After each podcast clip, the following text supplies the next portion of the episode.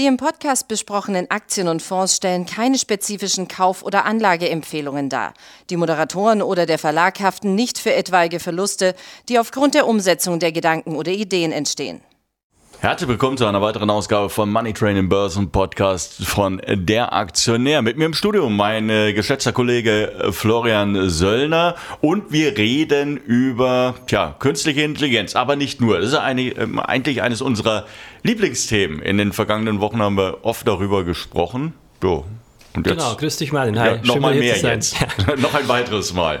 Und es geht natürlich auch um Flugtaxis, aber wir haben jetzt vor der Sendung haben uns über Bud Spencer unterhalten, weil wer hat es nicht geguckt und wer ist nicht ein bisschen traurig, wenn er hier so alte Ausschnitte guckt, dass es das ja nicht mehr, nie mehr geben wird. Bud Spencer leider verstorben, Terence Hill auch nicht mehr der knackigste, aber es ist ja schon immer im Gespräch, ja. Wen irgendwann du eigentlich damals äh, lieber? Bud Spencer oder Terence Hill? Weil die haben ja oft zusammengespielt. Ja, echt gute Frage. Ich weiß es nicht. Die waren beides ja cool. Ja, aber ich fand äh, Terence Hill irgendwie der mal. War schon noch mal ja, der war, der war schon noch mal, ja, der war halt einfach cooler. Ja. Bud Spencer war halt Hau drauf. Ne? Der hat immer Paar. oben auf die Glocke gehauen ja, und dann mhm. hat es irgendwie immer eingeschlagen.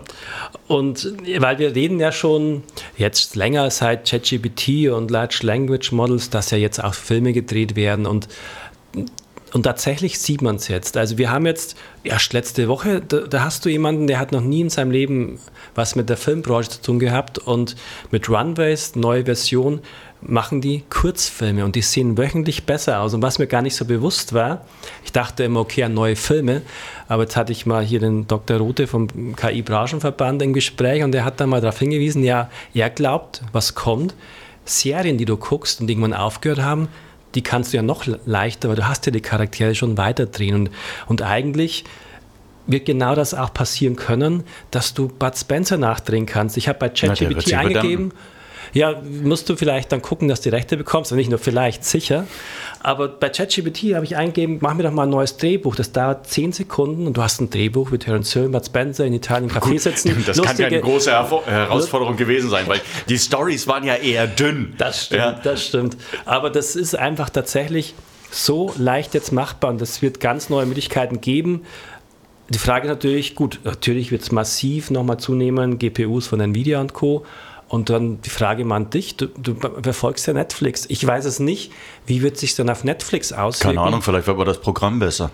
Ja, das auf jeden Fall. Ja? Ich glaube, für den Kunden kann es nur besser und mehr werden, aber schafft es Netflix selbst, das umzusetzen, zu einem Bruchteil plötzlich Serien weiterzudrehen, weil du nicht mehr die Schauspieler einfliegen lassen musst, sondern die sind ja dann im Computer. Oder es gibt neue Player, die Netflix ja, die das Wasser nicht, abgraben. Ja. ja, und die pöbeln sich, sind nicht betrunken, sind pünktlich. Ja, Haben nicht, irgendeine, Nacht, nicht irgendeine Gewerkschaft hinter sich stehen, die dann, die dann auch noch Forderungen stellt.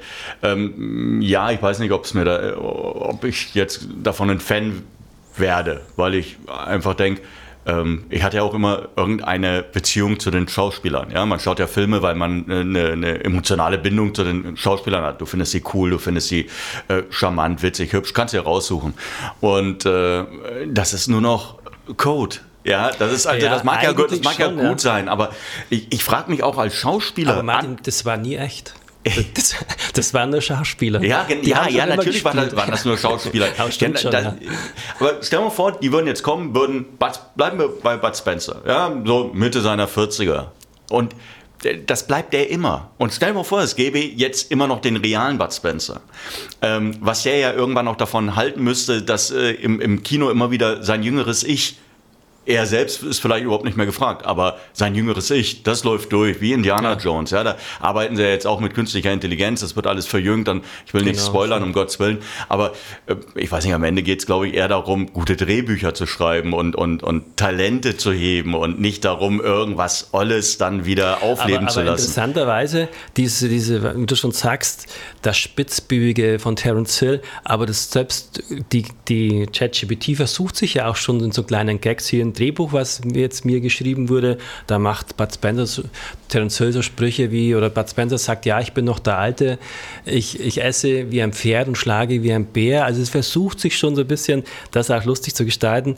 Die Frage ist halt, merkt man es noch? Aber eine Frage ist natürlich schon, Schauspieler wie Terence Hill, der dann immer als Cowboy da saß und, und Speck mit Bohnen gegessen hat, dass er dann in der neuen Version vegetarisch ist, vielleicht heutzutage. Aber gut, lange Rede, kurzer Sinn.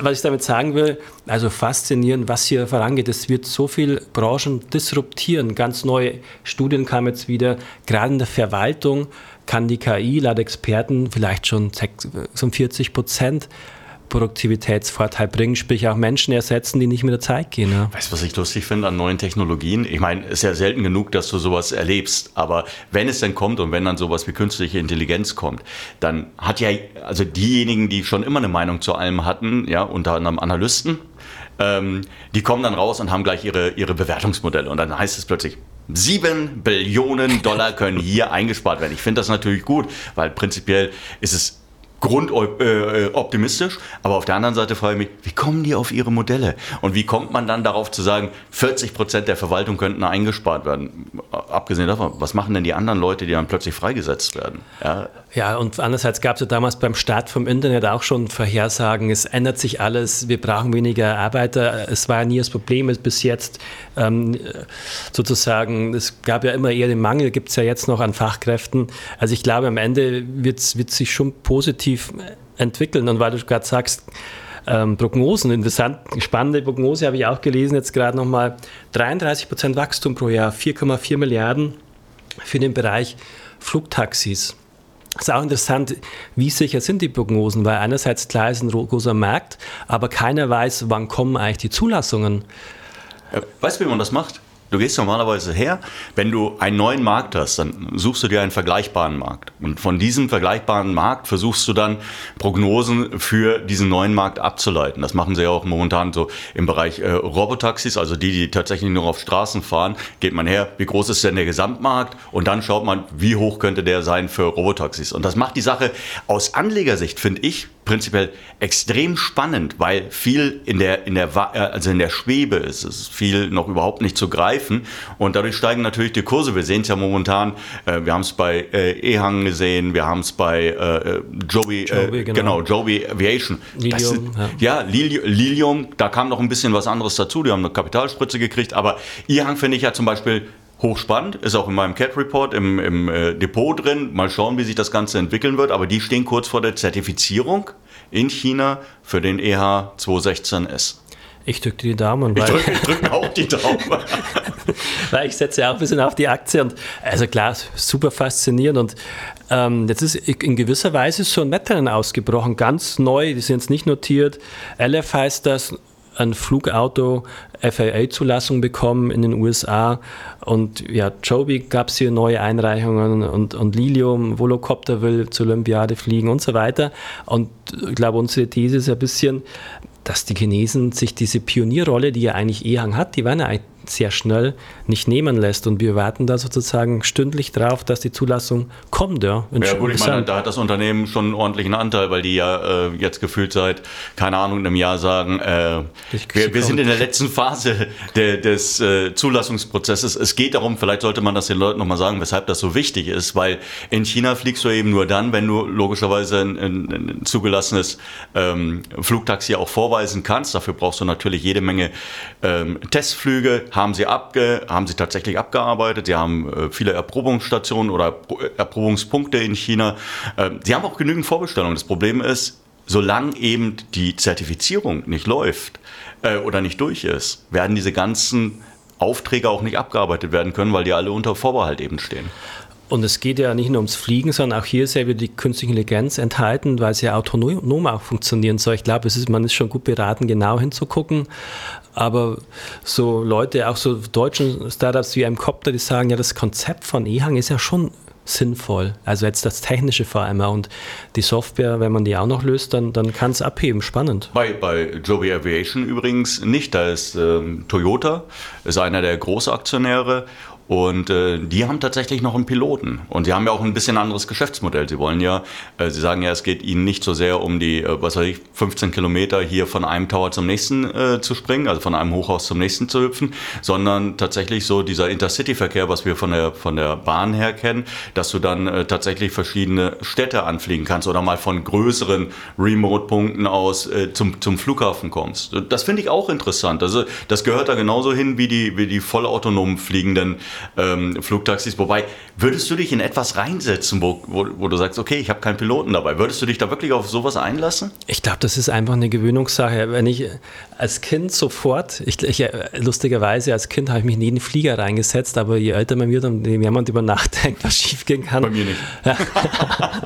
aber ich glaube, ja, irgendwo, also klar, würde ich mir das schon mal überlegen, und, aber am Ende würden es die Leute dann schon nutzen. Und das glaube ich schon. Übrigens, selbst VW hat ja letztes Jahr schon einen Prototypen vorgestellt, in Peking übrigens, weil da, da ist sehr viel Know-how in dem Bereich. Die sagen aber, VW ist ja immer ein bisschen sorgfältiger, langsamer. Langfristig wollen sie die, die Flugzulassung. Also es kommt jetzt schon, also das ist ein Bereich, wo wir öfters schon drüber sprechen, aber es kommt jetzt einfach in Schwung. Ja? Jetzt kommen jetzt die Zulassungen und vielleicht ist dieses Jahr dann der Jahr des Durchbruchs nicht nur der KI, sondern auch des Flugtaxis. Das, ja. Wir würden es uns ja wünschen. Dann ja. haben wir wieder mal ein bisschen Zukunft am Himmel. Also ich finde ohnehin, den Raum könnte man deutlich besser nutzen über unseren Köpfen, als, äh, als es momentan getan wird. Ja, und äh, wenn du dadurch die Staus auflösen kannst oder zumindest teilweise auflösen kannst, was mich so ein bisschen immer irritiert und ein bisschen, wie soll ich sagen, skeptisch bleiben lässt, also so eine Art Restskepsis. Das ist, wenn ich mir Prime Air anschaue, also dieses, es war ja so Auslieferung von, von Waren mittels, mittels Drohne geplant von Amazon und ich genau. glaube, die haben insgesamt nur 100 Flüge auf die Beine gestellt. Und dann frage ich mich, weshalb funktioniert es eben in dem Bereich nicht? Gute Frage. Gut, was hat bisher begrenzt das Ganze ist natürlich die Batterietechnologie. Sprich, du hast einfach keine Reichweite und die Batterie ist zu schwer für das, was du dann transportieren kannst. Ein deutsches Startup, im Copter, die haben jetzt ähm, Pizzas mal ausgeliefert in so eine Flugkantine. Aber die interessant ist, jetzt hat ja zum Beispiel Toyota oder auch Samsung SDI Durchbruch Solid State Batterie, dann wird es schon mal wieder deutlich leichter. Frage ist, Black Power hat ja schon auch an Wasserstoff für die Drohnen ähm, geforscht. Ich glaube, das ist noch so ein bisschen der Haken an der Geschichte. Aber natürlich alles lösbar. Die Frage ist, wie schnell und wie weit man kommt. Jetzt hier die, die eine Drohne kostet 300.000 von der Aleph. Also selbst wenn du halt nur, nur über Stadtgebiet fliegen kannst, und in die Pizza zu holen und zurück. Ich glaube, das wäre schon ein, ein großer Markt vorhanden.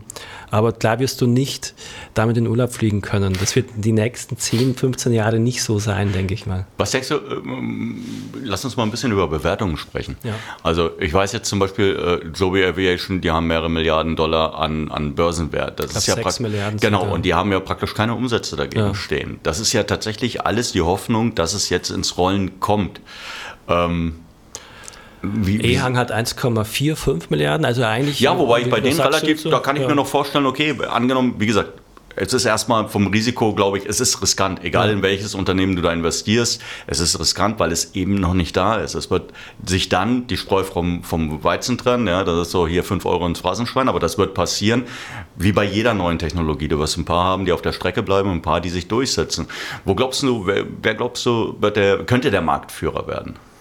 Gut, das ist halt leider immer echt schwer abzusehen und bei jedem neuen Markt gibt es dann ja, es gibt ja eigentlich jetzt Dutzende Startups, natürlich werden es vielleicht dann nur 10% schaffen, ja, das ist immer dieser, und wer es natürlich schafft, ist ein gigantischer Markt. Also echt gute Frage. Ich glaube am Ende werden es zwei, drei neue schaffen, aber du hast natürlich nicht zu vergessen trotzdem die Großen. Wir haben VW erwähnt, gut, das ist jetzt eher... Du hast Boeing. Du hast Boeing, Airbus, die machen ja alle in dem Bereich. Gut, Ehang hat natürlich den Vorteil, dass sie ziemlich schlank und ziemlich schnell diese Drohne voranbringen. Die sind einfach schneller und haben auch ein Konzept, der einfach übernommen, der kleinen Drohne, die funktioniert. Die haben ja auch Erfahrung mit kleinen Drohnen, die quasi nur vergrößert. Also Jetzt ja, Sie haben, ich glaube, das, was Sie schon so ein bisschen unterscheidet, Sie haben schon ein halbwegs funktionierendes Geschäftsmodell. Sie wissen ja. also genau, was Sie machen wollen, so wie Baidu jetzt äh, beispielsweise mit den Robotaxis der Vorteil ist ja auch, Sie haben ein Geschäftsmodell, das Sie schon abarbeiten können und dann können Sie natürlich eben nicht nur, Sie hauen nicht nur das Geld für die Forschung und Entwicklung raus und für, für Konstruktion, sondern Sie können auch schon an einem Geschäftsmodell äh, fallen. Übrigens, äh, Uber ebenfalls. Uber Elevator, das soll ja äh, ebenfalls kommen. Die wollen ebenfalls in die Luft gehen. Auch die hätten tatsächlich ein funktionierendes Geschäftsmodell, das ja schon zeigt, wie es laufen könnte. Ich glaube, das ist ein Wettbewerbsvorteil, wenn du nicht erst forschen musst und nicht erst einen strategischen Partner brauchst, sondern wenn du selber weißt, wo du. Und, und klar, hingehst. was natürlich passieren wird, denke ich mal. Also wir hatten das Gespräch neulich mal im Gang, wir, wir zwei. Also stell dir einfach mal vor, ich meine, Tesla hat ja noch nichts gemacht in dem Bereich. Interessanterweise, obwohl ja alle Autohersteller, Audi und Co. Sind oder mit Porsche beschäftigt. schon. Ja. Aber jetzt hat Tesla eine Market Cap von 800 Milliarden. Jetzt nur mal angenommen, die würden irgendein, also eine Spekulation bei mir, genetisches Startup kaufen für vielleicht 2 Milliarden hast eine 800 Milliarden Börsenbewertung, das, ich tippe einfach mal, da macht die Aktie doch da mal locker einen 5%igen Sprung. Da hast du da 40 Milliarden Börsenwert plus für eine 2 Milliarden Übernahme, also nur mal so dahin. Wobei, wobei ja, wobei, ja. Äh, ich glaube, man muss den Leuten immer noch mal sagen, äh, das ist nicht unbedingt immer, das sind nicht immer Selbstläufer, weil man darf nicht vergessen, Meta hat ja damals auch Oculus übernommen. Ja, das, das ist ja schief. auch schon etliche Jahre her. Es war gar nicht so billig der Deal. Ja, und äh, dann ist erstmal genau gar nichts passiert. Und alles, was sie gemacht hatten, war mehr oder weniger, ich will jetzt nicht sagen erfolglos. Es gab ja so einen kleinen Markt, aber der Durchbruch, den man sich erhofft hatte, ist eben nicht gekommen. Weil ich glaube schon, dass du immer abwägen musst, ähm, die, die Kult, äh, kulturellen Unterschiede. Ja. Also einfach mal so ein chinesisch, äh, chinesisches Unternehmen zu kaufen, wird nicht funktionieren, genauso wenig wie es funktioniert, wenn die Amerikaner sich irgendwas Europäisches einverleiben, weil einfach die Kulturen viel, so unterschiedlich sind. Vor allem damals hattest du den Sprung von Soft zu Hardware, also was ja besser lief, war ja Instagram, WhatsApp, also gigantisch bei, bei Meta wiederum, bei Facebook. Das war klasse. Ja. Nee, klar, ich, natürlich glaube ich, und das höre ich halt auch so, wir haben da immer ein bisschen so, versuchen ein bisschen Stimmen aus der Szene zu holen. Ich glaube, dass das schon gehofft wird, dass für China das so ein Prestigeprojekt ist, Beispiel E-Hang. Ich glaube, die würden das auch nicht so einfach freigeben zur Übernahme von Tesla. Und das, klar kann es sein, dass dann ein ganz anderes eine ganz andere Startup das Rennen macht, was vielleicht bei Ehang hakt, aber wenn es erfolgreich ist, glaube ich, wäre es gar nicht so einfach, die auch zu übernehmen. Es gibt ja momentan auch ein neues Modewort, das nennt sich nationale Sicherheit ja. und damit kann ich ja praktisch alles unterbinden. Ja, das äh, berührt unsere Sicherheitsinteressen, weil irgendwie Datenströme erzeugt werden, die dann äh, das Land nicht verlassen dürfen, die die Netzwerke nicht verlassen dürfen. Zack, dann kannst du es unterbinden, da passiert überhaupt nichts. Ähm, es bleibt interessant, also deshalb ist es ja wirklich ein, ein spannendes Thema und vor allem Dingen, wenn du weshalb kommt es jetzt? Das, das habe ich mich auch gefragt. Das kam ja mit einem relativ kurzen Anlauf und jetzt gehen die Aktien nach oben. Jetzt ja. ist das Thema. Ich habe heute auf der, ich glaube auf der Welt gab es auch schon äh, ähm, einen Artikel dazu.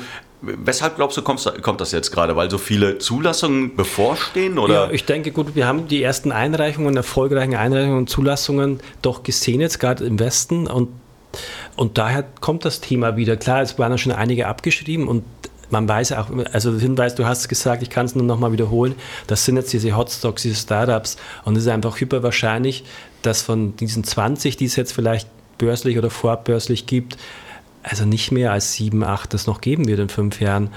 Aber die, die es schaffen, die dann plötzlich die Produktion starten, und da hast du ja gesagt, dann wird die Fantasie aber gleich mal richtig entfacht, wenn hier einer loslegt, die dutzenderweise zu verkaufen. Und was man sagen kann, also ich kann nur für mich sprechen, wenn hier eine Drohne für 200.000 angeboten wird, weniger als ein Lamborghini zum Beispiel, das wird doch reißenden Absatz finden. Ja, mal abgesehen davon, das geht ja nicht an, an Privatkunden. Also ich glaube, der äh, Finanzvorstand von IHANG, es ging ja darum, um die, um die Preisvorstellung und dann hat er gesagt, also der E216, äh, der wird etwa so um die 300.000 Dollar kosten und dann ging, hat ja auch der Journalist versucht, den so in die Richtung zu bringen. Ja, ist aber ganz schön teuer.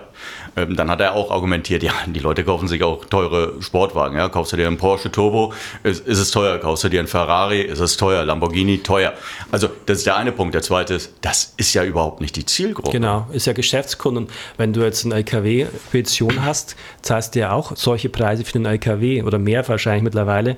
Und das Ziel ist ja gleich bei EHang auch erstmal Tourismus anzubieten. Tourismus, ja. genau. Du wirst irgendwie die Reisekonzerne, wirst du versuchen, Veranstalter wirst du versuchen ranzubekommen. Das sind ja auch die, die alle diese ersten Orders platziert haben, weil sie sagen, naja klar, wenn wir einmal in dem offiziellen Modus drin sind, alles ist genehmigt, wir können fliegen, dann wollen wir, keine Ahnung, dann wollen wir halt Flüge anbieten zu irgendwelchen Locations, zu irgendwelchen, ach, was weiß ich, Tempeln, vielleicht auch so, so kleine Rundreisen machen, einfach mal übers Island fliegen. Und ich denke, da geht es nicht um 300.000 Dollar. Also in so einem Großkonzern, ja, ob ja. das jetzt Tripcom ist oder wie die alle heißen, oder Booking Holdings. Wenn es ja. Leute anlocken, dass wir es machen. Also ich denke, das ist gerade ein Bereich, den man unbedingt mal auf der Watchlist haben sollte. KI sowieso. Und China, wenn, ich, wenn du schon mal hier bist, China habe ich ja den Eindruck grundsätzlich, ich es entspannt sich ja einiges. Also wird wieder mehr gesprochen zwischen den USA und China. Was also, toll ist. Ja, China finde ich tatsächlich sollte man nicht vergessen als Investment. Nein, das sollte, das sollte man tatsächlich nicht, nicht tun. Sie haben sich in den vergangenen Jahren, sie mussten dann irgendwann überlegen, ob sie gerne das mit der Regulierung weiter durchziehen wollen. Aber ich denke, ähm, in China ist mittlerweile, also Peking ist klar geworden, Sie haben Wachstumsziele und wenn Sie diese Wachstumsziele auch in dieser holprigen Phase, in der wir gerade uns befinden, äh, erreichen wollen, dann geht es jetzt darum, diejenigen zu unterstützen, die wachsen. Und das ist natürlich äh, Technologie, Internet.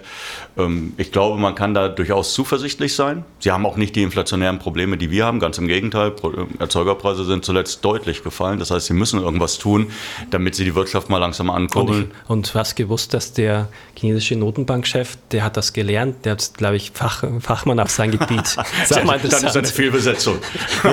dann, dann, ist eine Fehlbesetzung. Ja, man darf auch nicht vergessen, die Zentralbank in China, sie ist nicht ganz so unabhängig, wie man sich das wünschen würde. Nie, ich, ja. Aber Gottes Willen, schau sie an, wie, wie Donald Trump damals äh, Ben Bernanke, glaube ich, vor sich hergetrieben hat. Ähm, das wird immer so sein. Ja, leider. es wird, das es ist ein Märchen, immer, dass die unabhängig sind, egal ja, wo wahrscheinlich. Wird es immer Reibereien geben. Naja, dann cool. äh, hast du noch was? Das ist ja oder, oder sind wir jetzt. Oh. Nee. Ich freue mich nur darauf, 2030, wenn wir dann dich als KI, KI hier einspielen und ein bisschen an deinem Charakter feiern können, damit du vegetarisch wirst. ja. Man könnte mir dann vielleicht auch mal so ein bisschen die Augenfalten wegnehmen. Die werden jetzt in letzter Zeit Ach, ein bisschen. Das, das, kannst du dann in deinen Rechtevertrag schreiben. Ja, das mache ich auf jeden Fall. ja, es war schön, dass du da warst. War ich danke, Martin. Schön, dass wir uns ein bisschen drüber unterhalten konnten. Hoffen natürlich, dass es Ihnen Spaß gemacht hat und äh, wir werden uns über das Thema künstliche Intelligenz, Flugtaxi, werden wir uns in den kommenden Monaten sicherlich noch häufiger unterhalten, einfach weil es ein spannendes Thema ist, weil da momentan so viel Bewegung auch ist. Und ja, dann hoffen wir, dass wir das, äh, dass sich da noch ordentlich was entwickelt. Bleibt spannend, freue mich. Es bleibt spannend. Also bis dahin. Servus, Tschüss. Ciao.